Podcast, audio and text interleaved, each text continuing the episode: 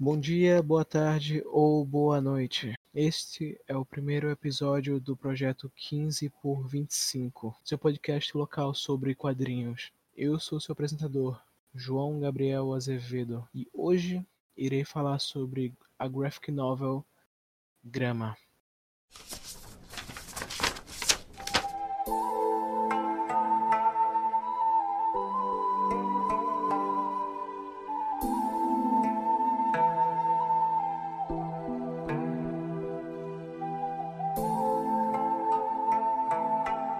Grama é uma graphic novel sul-coreana, ou manhwa, ilustrada inteiramente em preto e branco pela autora Kim-soo Gendrin-kim e inspirada na história da Ok-sun Lee, uma ativista de direitos das mulheres de conforto, com mais de 90 anos de idade.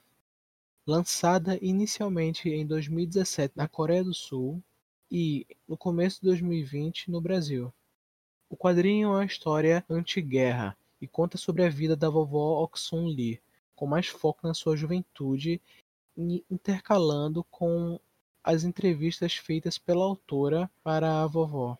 A história começa com um prólogo contando sobre a viagem que ela fez à sua terra natal. Porém, a história começa mesmo quando a protagonista tinha apenas 7 anos de idade e morava em Busan, na época ainda na Coreia. Alguns de vocês podem se perguntar: mas o que seria uma mulher de conforto? E eu irei responder essa pergunta juntamente com qual significado estou e estarei atribuindo a esse termo. Como dito no próprio livro, é um termo amplamente utilizado para se referir às vítimas do escravismo do exército imperial japonês, tradução direta do eufemismo nipônico para prostituta. Esse termo é controverso para as vítimas sobreviventes e os países das quais elas foram tiradas, já que o termo se refere somente à perspectiva do Império japonês e assim distorce totalmente as experiências das vítimas. O termo mais correto e específico para o que aconteceu na verdade seria escravidão sexual.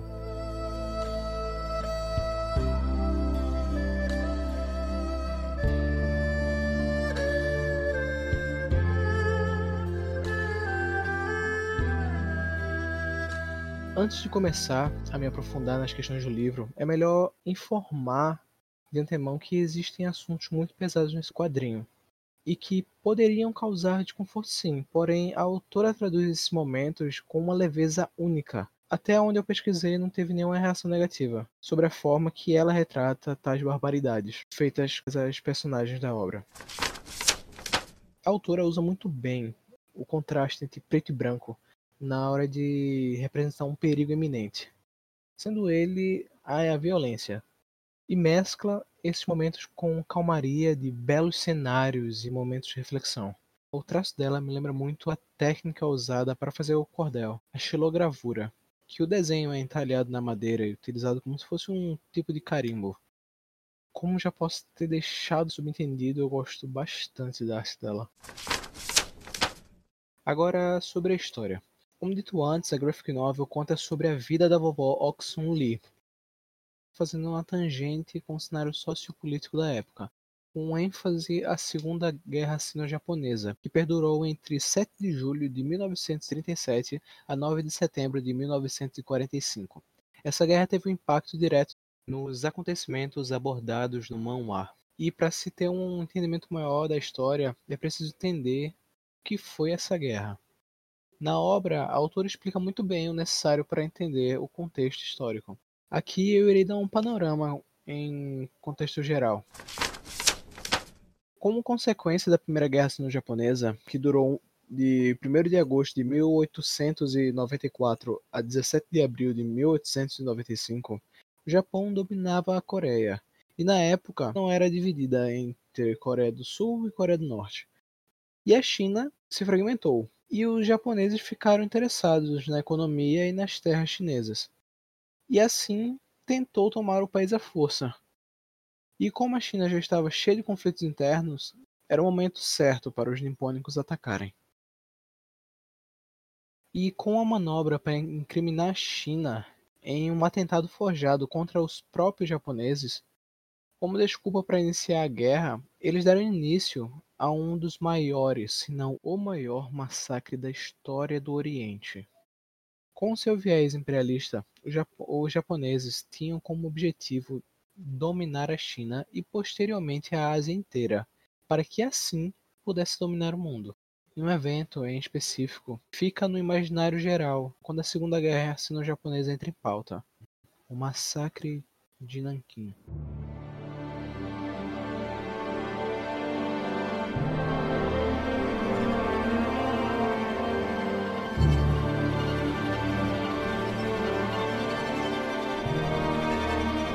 Os japoneses, enquanto exército, marchava, estuprava e matava qualquer um que passasse na sua frente. Incendiavam as casas, as comidas, não deixava nada para que o exército inimigo não tivesse nem a chance de, de revidar. E depois da batalha do Marco Polo, eles invadiram as cidades de Xangai e Nanquim, que na época Nanquim era a capital da China. E durante essa invasão, o comandante da resistência da China fugiu, deixando para os civis um destino cruel. Primeiramente, os homens foram usados em treinamento de baioneta e com armas de fogo, ou em competição de decapitação. Tinha até anúncios para os jornais japoneses dos soldados conseguiram o recorde de maior número de decapitação que tiveram grandes repercussões na época. No final, com o intuito de economizar munição, eles enterravam os chineses vivos e eram mutilados com espadas e baionetas. Eles até juntavam os sobreviventes, amarravam juntos no meio da praça e jogando gasolina por cima deles e ateavam fogo. Entre eles incontáveis mulheres e crianças. No final da Segunda Guerra Mundial foram achados registros desses eventos, falando ainda mais sobre como as pessoas eram mortas, apauladas e as mulheres e crianças eram estupradas, depois usadas como lenha. Alguns até eram raptados, eram eram pegos e usados como cobaias. Eles tinham até um nome para isso, que é marutá, ou lenha é um termo pejorativo usado pelo exército japonês para as cobaias de experimentos com vírus e bactérias e armas biológicas. E depois que os testes eram concluídos, elas eram queimadas por serem uma bomba de doenças. Ninguém era poupado, nem crianças menores de 10 anos de idade, nem idosos maiores de 60 anos. É estimado que o número de vítimas desse massacre seja superior a 300 mil pessoas. Esse massacre, por conta do seu teor, o que aconteceu na cidade, foi posteriormente denominado de o estupro de Nanquim.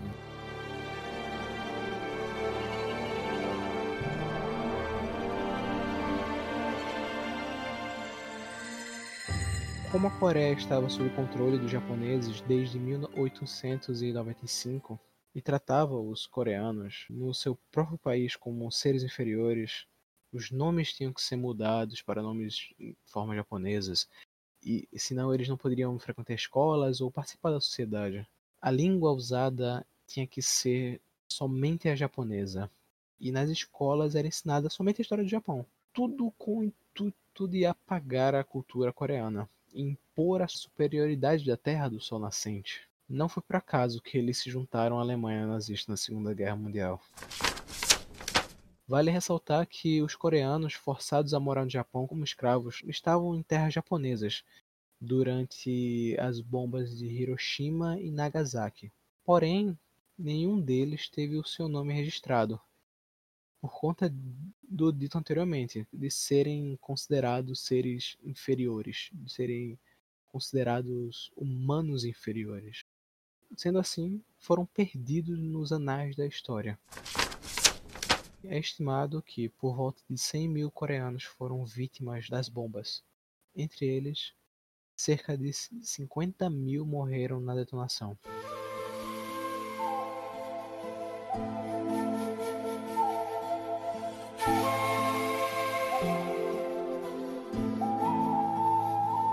Como pode-se ver, o exército imperial japonês era totalmente desumano com o país que estava invadindo, cometendo inúmeros crimes de guerra, totalmente impiedosos. Isso fica ainda mais evidente quando falamos sobre as mulheres de conforto.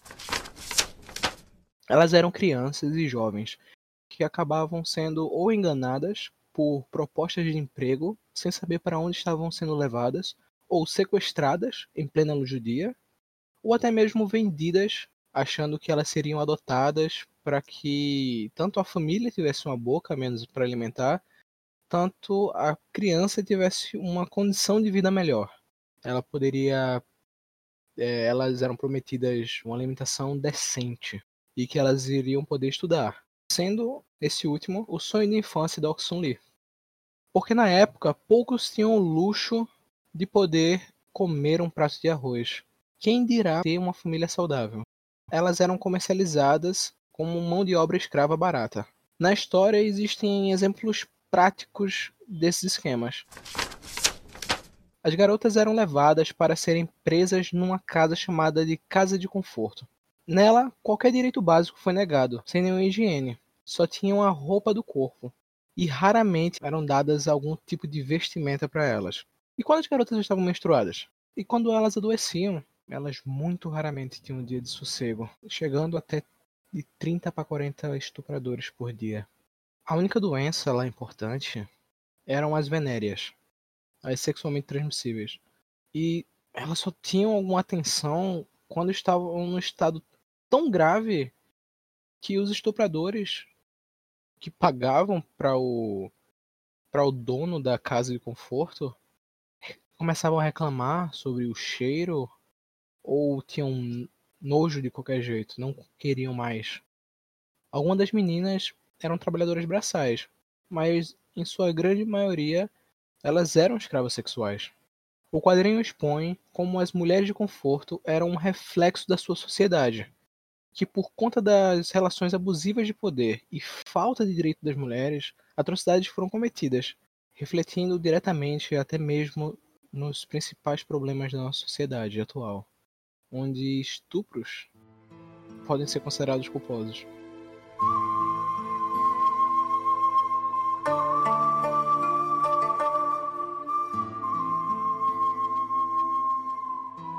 Após a Segunda Guerra Mundial, o Japão investiu pesado na cultura kawaii, com um esforço consciente para passar a imagem de grande vítima da Segunda Guerra Mundial.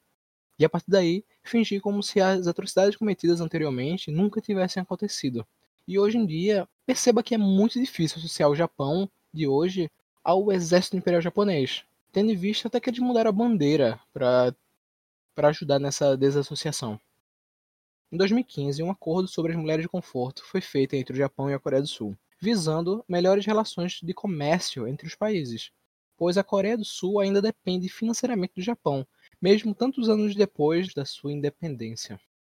A ativista Oksun Lee, juntamente com as sobreviventes e grande parte da população sul-coreana, defende que tanto as desculpas como a indenização que as vítimas ganharam, que foi um valor irrisório total, não valem de nada, pois somente foi resolvida entre os diplomatas, sem a participação de nenhuma das vítimas, e um pedido de desculpa feito diretamente a elas. Até os dias de hoje, como dito pelo ex-primeiro-ministro Shinzo Abe, numa visita ao Memorial de Heróis de Guerra do Japão, o Japão não reconhece os crimes de guerra, acreditando que os generais que participaram na guerra e hoje em dia são classificados como, como criminosos de guerra classe A. Não fizeram nada de errado. Para você ter uma ideia, é a mesma classe de que Hitler, se ele tivesse sido capturado. E assim, afirmando categoricamente que os crimes de guerra deles não são reconhecidos pela lei japonesa. Eles afirmam ainda que as escravas sexuais eram na verdade prostitutas pagas. E assim, não existiu estupro algum, nem crime nenhum. Sobre a repercussão no Japão atualmente, muitos japoneses com descendência coreana se identificavam com a história e muita comoção teve perante a obra. Porém, ela não foi lançada no editor oficial, ela foi financiada pelos fãs para poder ser publicada lá no Japão. É notável que grande parte da população japonesa de hoje em dia nem sabe dessa história, porque lá mesmo ela é ignorada. É aquela velha história, né? Se eu não me lembro, não existiu. Mas é importante notar que a obra está sendo reconhecida lá. E é importante começar a ter essa discussão. Mas tendo em vista que toda vez que existe essa briga, sempre termina com depressões e o suicídio de descendentes de coreanos. Existe uma estátua na frente da embaixada japonesa na Coreia do Sul, de, que representa o, a luta das mulheres de conforto, sendo uma mulher sentada num banquinho. Hoje em dia, em uma delas, existe uma estátua moldada à imagem do Shinzo Abe, se curvando a ela, representando essa desculpa que o japonês não, os japoneses não não querem nem admitir que existem. Eu não estou falando aqui que o Japão não é nem um pouco vítima da, da Segunda Guerra Mundial. Eles realmente foram grandes vítimas dela. Mas automaticamente isso não, não apaga o passado que eles tiveram. E o negacionismo deles não vai ajudar, não vai apagar o passado. Essas mulheres, mesmo após terem sido derrubadas pela injustiça e pisoteadas pela opressão, elas se ergueram, assim como a grama. O que elas menos querem é um confronto físico, porque sabem na pele o que é a verdadeira guerra. Elas só querem que seus malfeitores reconheçam o erro que cometeram, para assim terem finalmente a conseguir a paz e seguir a vida em frente. O que é que o Japão está esperando? Elas não vão conseguir esperar por muito tempo.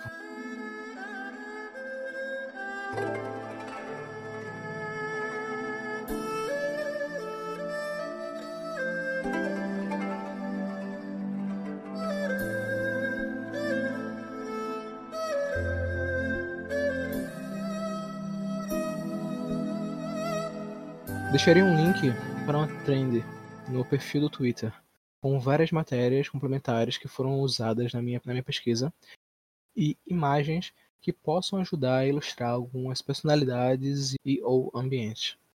Lá também vai falar, vai falar sobre um filme sul-coreano de 2017 chamado I Can Speak, que fala do mesmo tema. Isso será um bom complemento, principalmente para os cinéfilos de plantão. E com isso, se encerra o primeiro episódio do projeto 15 por 25. Se você gostou, me siga no Twitter. O link, como já dito, está lá embaixo no post. Que eu vou falar sobre os próximos episódios. Comente o que você achou sobre.